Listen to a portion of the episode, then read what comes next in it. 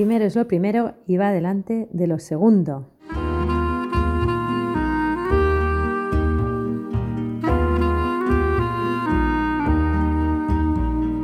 Bienvenido a un nuevo capítulo de Excelencia y Trabajo, el podcast en el que buscamos destilar conocimiento a través de conversaciones con grandes profesionales que han conseguido destacar en su ámbito y aún más importante, grandes personas que tienen un impacto positivo en aquellos que están cerca suyo y que nos van a ayudar a entender cómo priorizar y por lo tanto que primero es lo primero y va delante de lo segundo.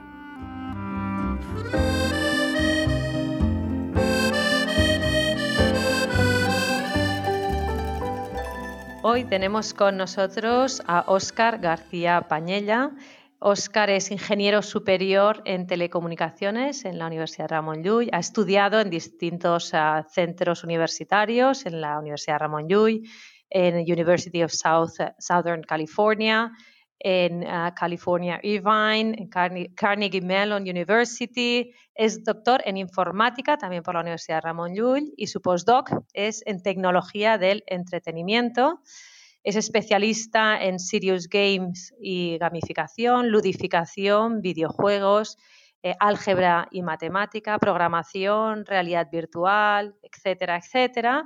Eh, y Oscar es el padre ideal porque le gustan los juegos, los de tablero, los digitales, la Wii, los de móvil, todos. Los idea, los prueba, los mejora. Ha hecho un postdoctorado en juegos y gamificación. Bienvenido, Oscar. Muchas gracias, Mireia, por la presentación y, por la posibilidad de la entrevista. Estoy encantado. Qué bien, Oscar. Eh, Oscar, ¿qué hace que un juego sea divertido y que nos enganche? ¿Por qué me paso horas eh, con el Candy Crush?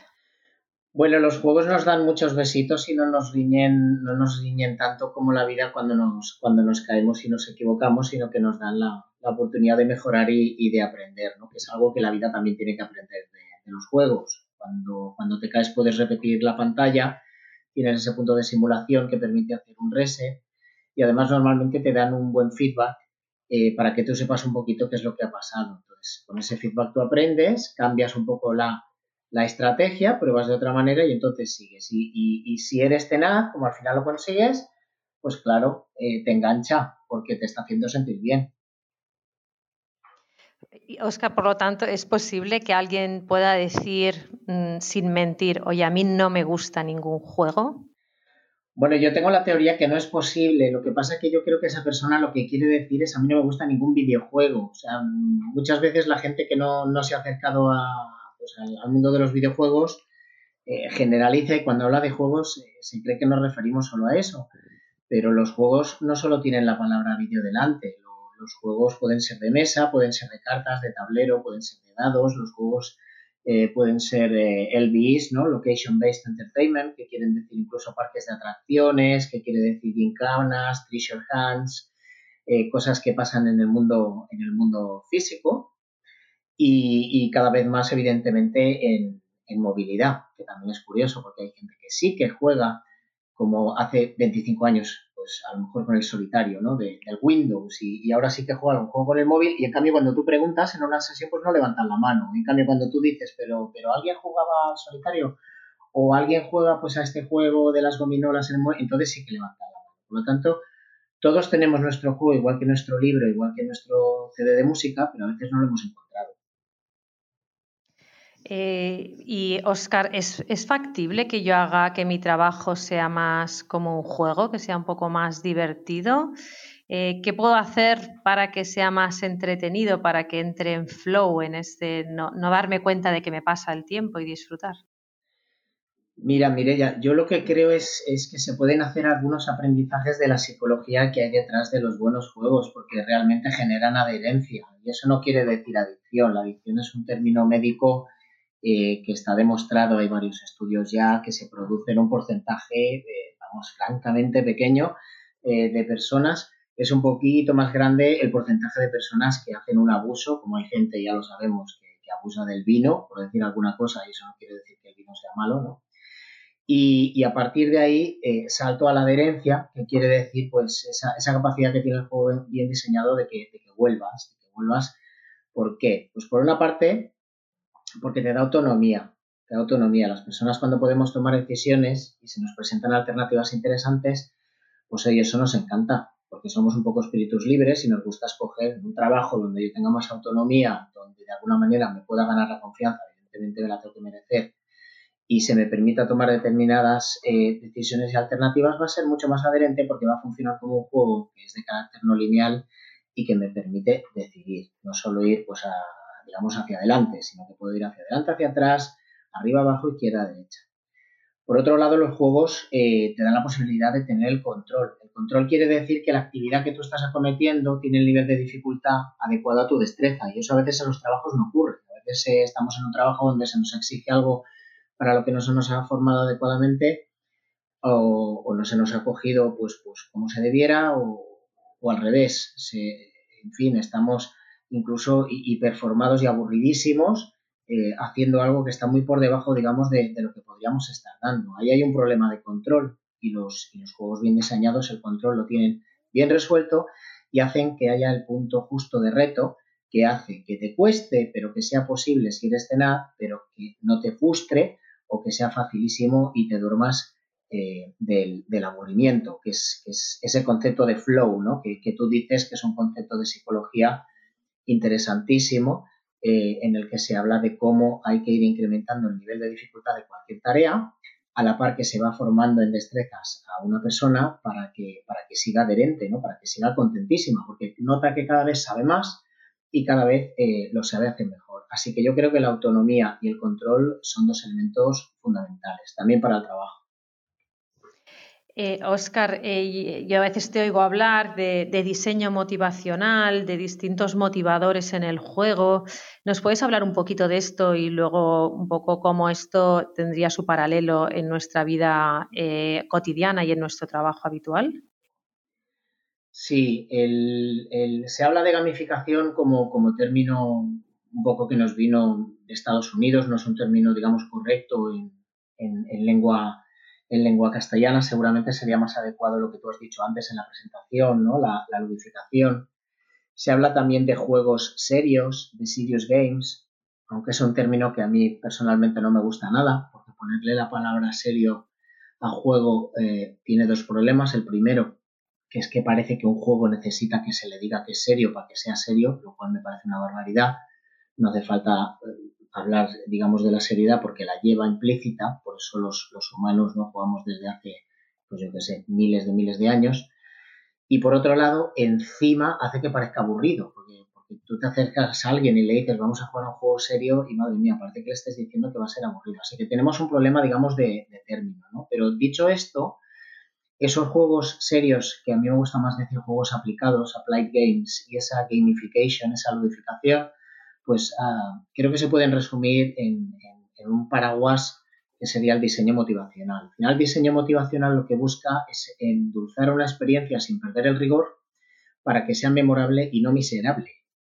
Y para que tú aprendas y mejores en habilidades mientras lo estás haciendo, a la par que incluso decidas eh, cambiar de comportamiento, pero, pero no porque te obliguen, que es un poco pues la, letra con sangre entra, ¿no? Un poco el clásico de, los últimos 250 años, exagerando un poco, ¿eh? Porque ya hace muchos años que estamos los docentes, eh, todos y todas, pues, pues trabajando mucho para que las cosas no, sean así, ¿no? Pero haciendo un poco de caricatura, esa cultura de la obligación es la que la, gamificación un poco pues, pues quiere eliminar, por eso hablaba antes de autonomía y control, y, conseguir que tú te motives porque eh, en vez de sentirte obligado, decidas cambiar de comportamiento y, decidas, y decidas hacerlo pues en base a una serie de, preceptos que tienen que ver con una serie de placeres eh, que se sabe que, a las personas les gustan porque los necesitamos. Y cuando digo placeres no estoy hablando ni de premios, ni estoy hablando de dinero, ni estoy hablando de eso solamente, que, por cierto es lo que es lo, es lo primero que se piensa muchas veces, ¿no? Con la gamificación vamos a darle premios a la gente, eso se lleva haciendo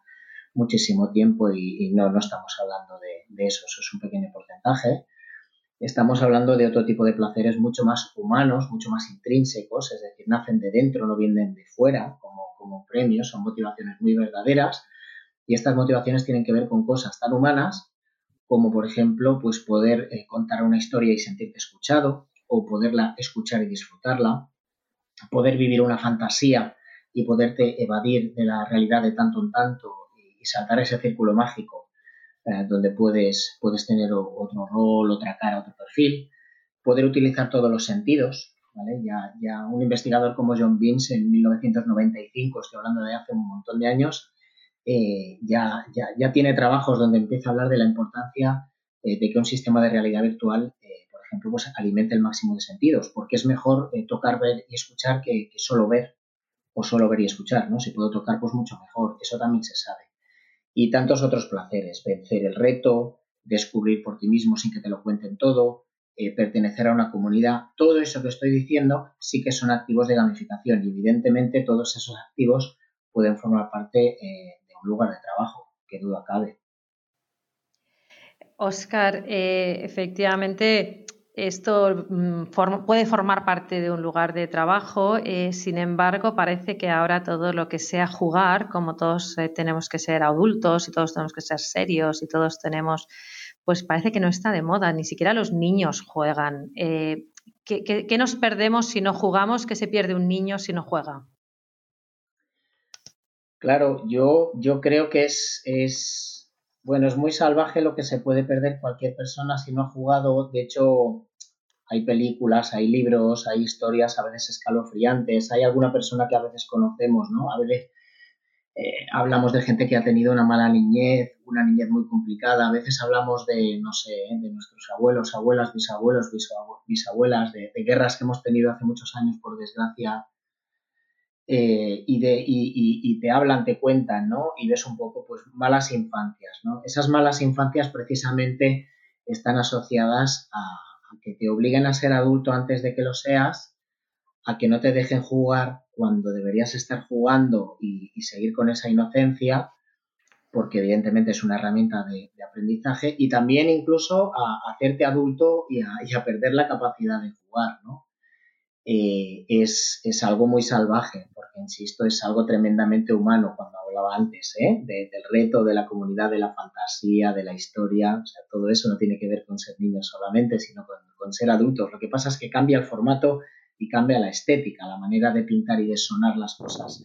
Cuando eres niño mayor cambia, te gustan cosas distintas, la manera de consumir las cosas también cambia, pero eso no quiere decir que te deje de gustar la fantasía aunque quizá cambie esa historia y se vuelva más densa y más compleja, pero pueda seguir siendo fantástica si a ti siempre te ha gustado, por ejemplo, la, fantasía. Esto es un poco lo que hay que entender. Si, si nos perdemos eh, jugar, nos estamos perdiendo de alguna manera pues, un, crecimiento, además, en habilidades eh, tremendo que podríamos estar desarrollando desde muy pequeñitos y desde, y desde muy pequeñitas. Y aquí puedo poner un ejemplo, si queréis, muy gráfico. Si os imagináis un niño o una niña de, de, siete añitos, por ejemplo, que está jugando, y voy a decir un videojuego que prácticamente todo el mundo conoce, de hecho es uno de los mejores diseños de toda la historia, es impecable, que es Super Mario, un videojuego de Nintendo.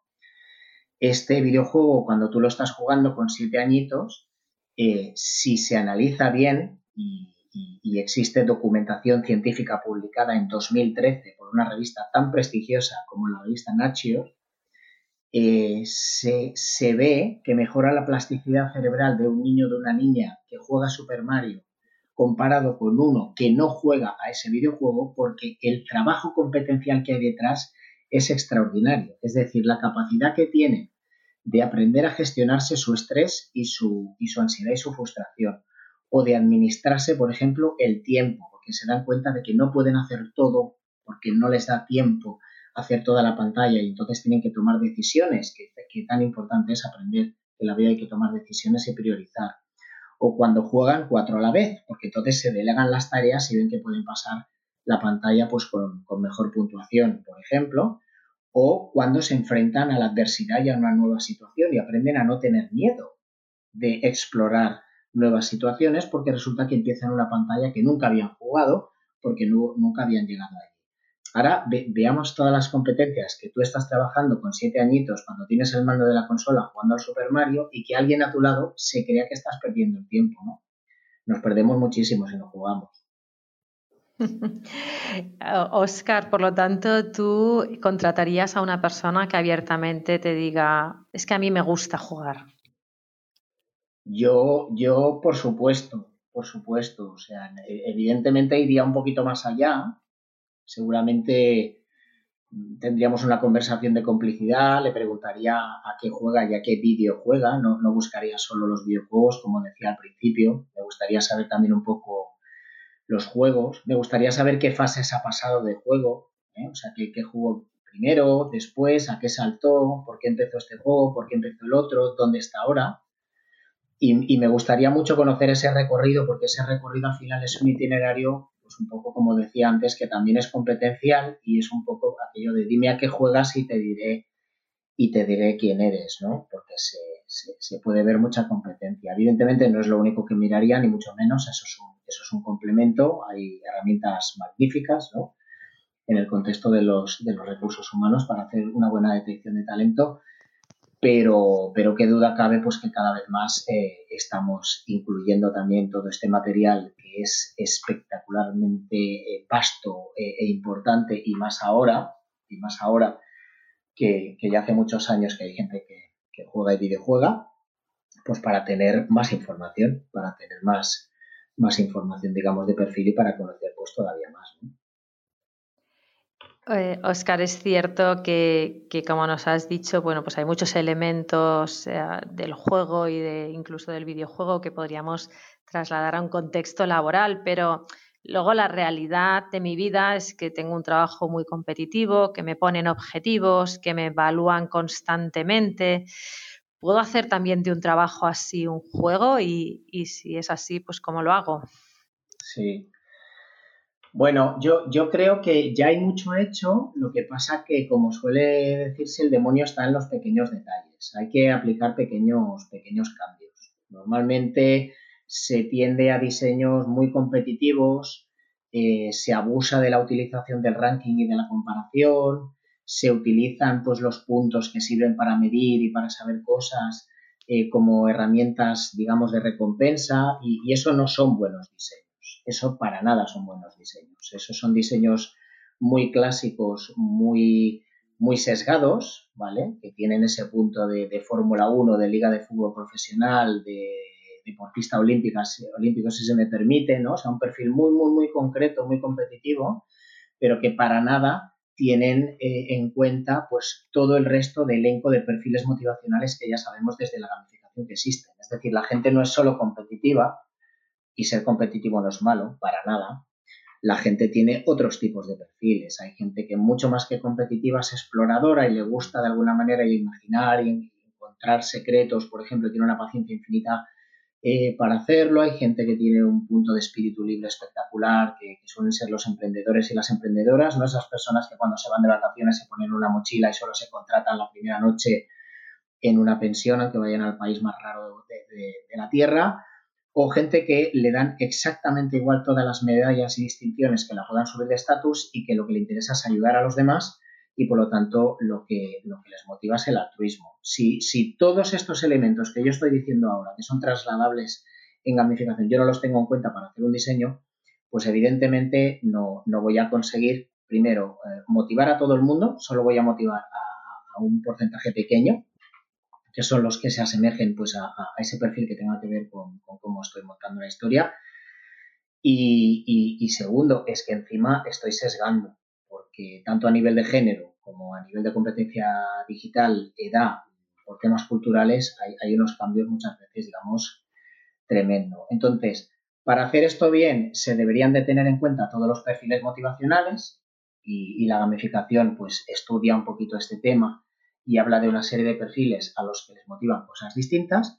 Y si se tuvieran en cuenta estos perfiles motivacionales cuando se está haciendo una adquisición de talento en una empresa de tal manera que además de todo lo que se sabe de cada persona, se supiera también desde un punto de vista motivacional eh, dónde están, se les podría seguramente conectar todavía mejor eh, con sus quehaceres en la empresa porque tendrían muy en cuenta esa motivación. Si luego además aplicamos un diseño de gamificación encima del trabajo que tiene que ver con una actitud, también tiene que ver con un tema de actitud, una actitud un poquito más lúdica, para nada menos rigurosa, que a veces confundimos lo aburrido con lo riguroso, esto es una barbaridad. A veces nos creemos que para que una cosa sea rigurosa tiene que ser tremendamente aburrida, porque a la que empieza a ser eh, divertida, pierde el rigor, eso es una barbaridad, ¿no? Y, ¿no? me cansaré de decirlo, lo que pasa es que nos lo han grabado pues, a, fuego durante muchos, muchos lustros en la cabeza, ¿no? Y eso es un tema cultural y, educativo, pues, pues esa pátina de gamificación no es que, no es que transforme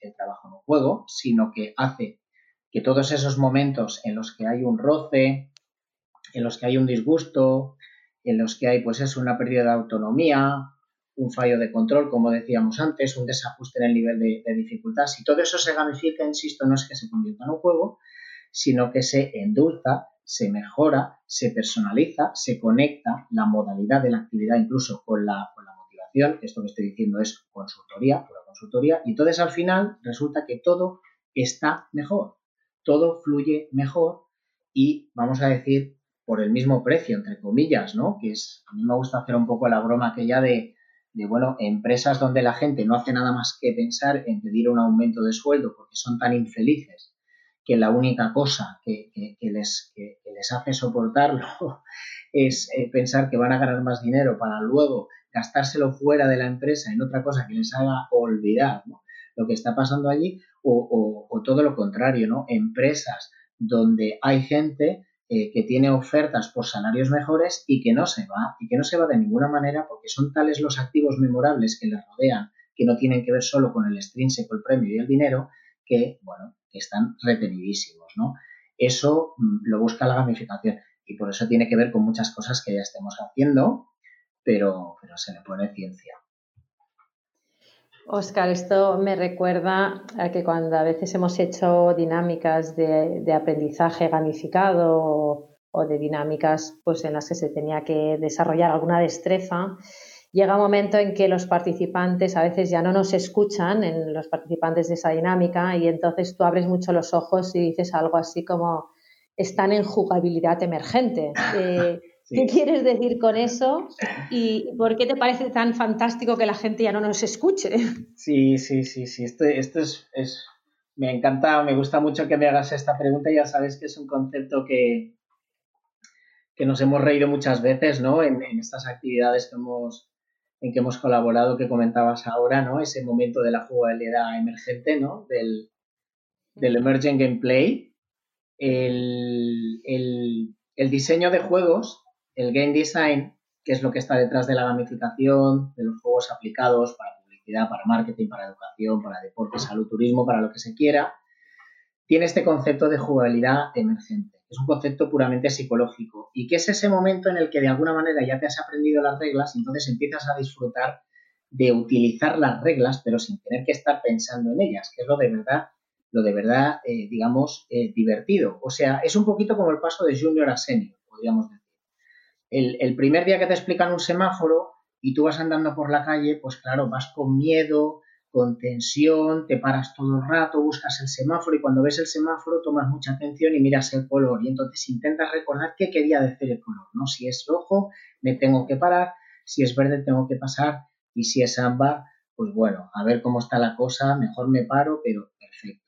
Pero llega un día en que vamos andando de manera robótica por la calle, no vamos buscando los semáforos, no tenemos que estar pensando en los colores y de manera totalmente intuitiva, porque ya somos pues, ¿no? unos cracks, unos masters, unos seniors de los semáforos, pues pasamos en verde cuando hay que pasar en verde y se supone que nos paramos en rojo. Luego hay gente de todo, pero en fin, se supone que lo hacemos así. Esto aplica también al juego.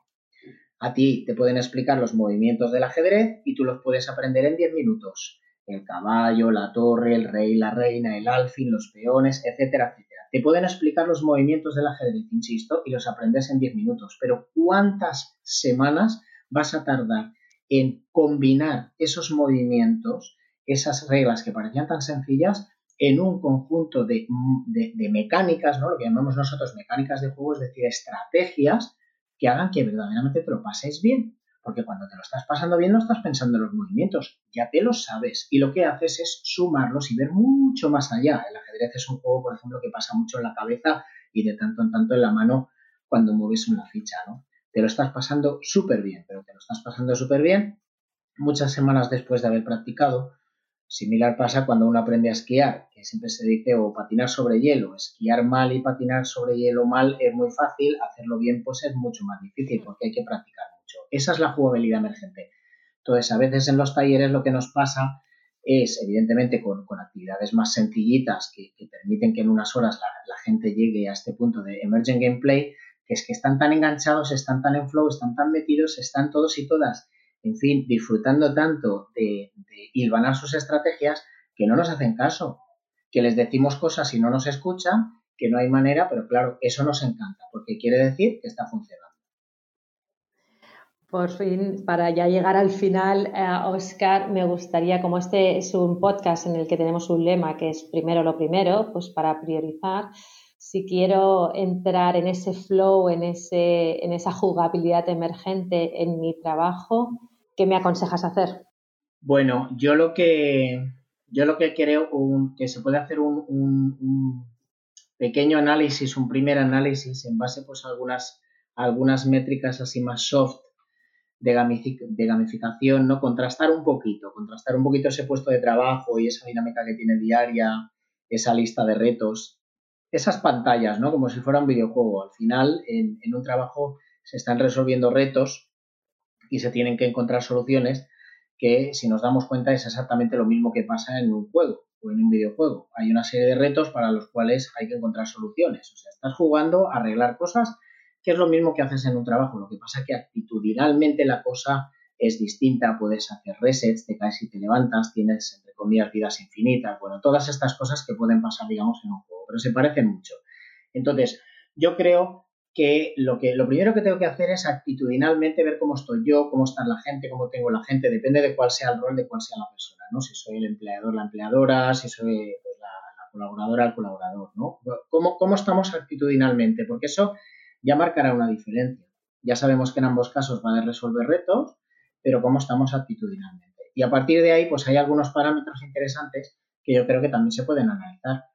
En el sentido de qué tal está jugando todo el mundo en el trabajo, pensar en, bueno, pues cómo está la gente de autonomía, cómo está la gente de toma de decisiones, se les ofrecen buenas alternativas o las alternativas que se les ofrecen, por ejemplo, siempre dan pues como una opción que es la que indirectamente van a escoger porque se ve claramente que es la buena y aunque les des otras, pues hombre, no son tan interesantes. Eso no es un buen diseño. En un buen diseño tiene que haber varias alternativas interesantes, ¿no?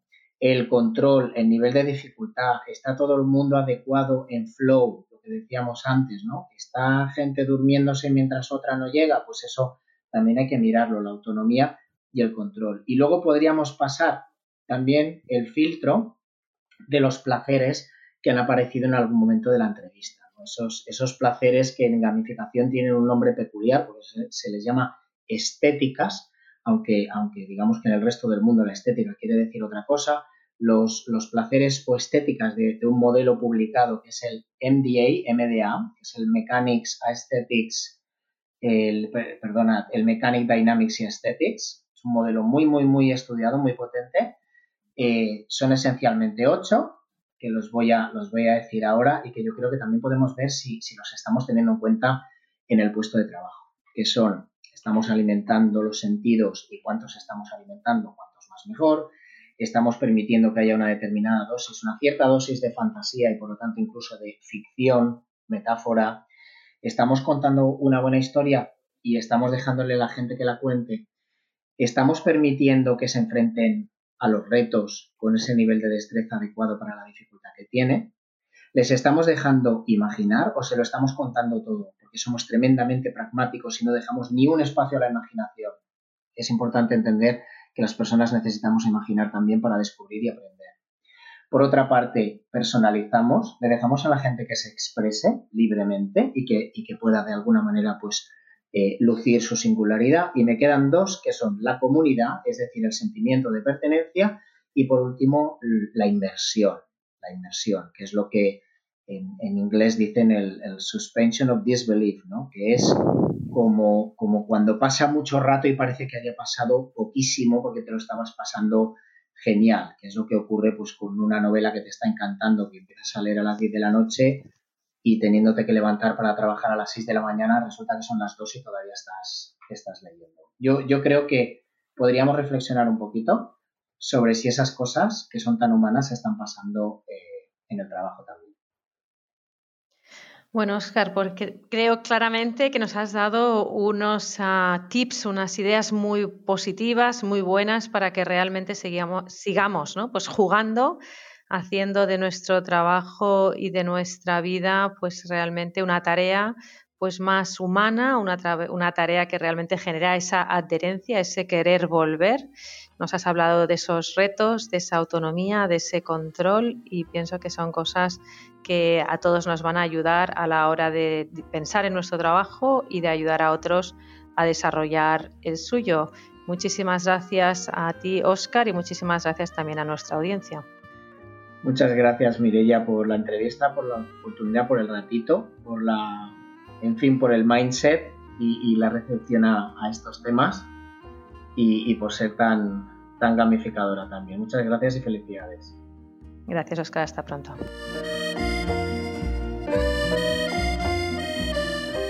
Muchas gracias a todos por haber escuchado este episodio de Excelencia y Trabajo. Esperamos que os haya resultado útil y nos vemos en el próximo capítulo. Hasta pronto. Adiós.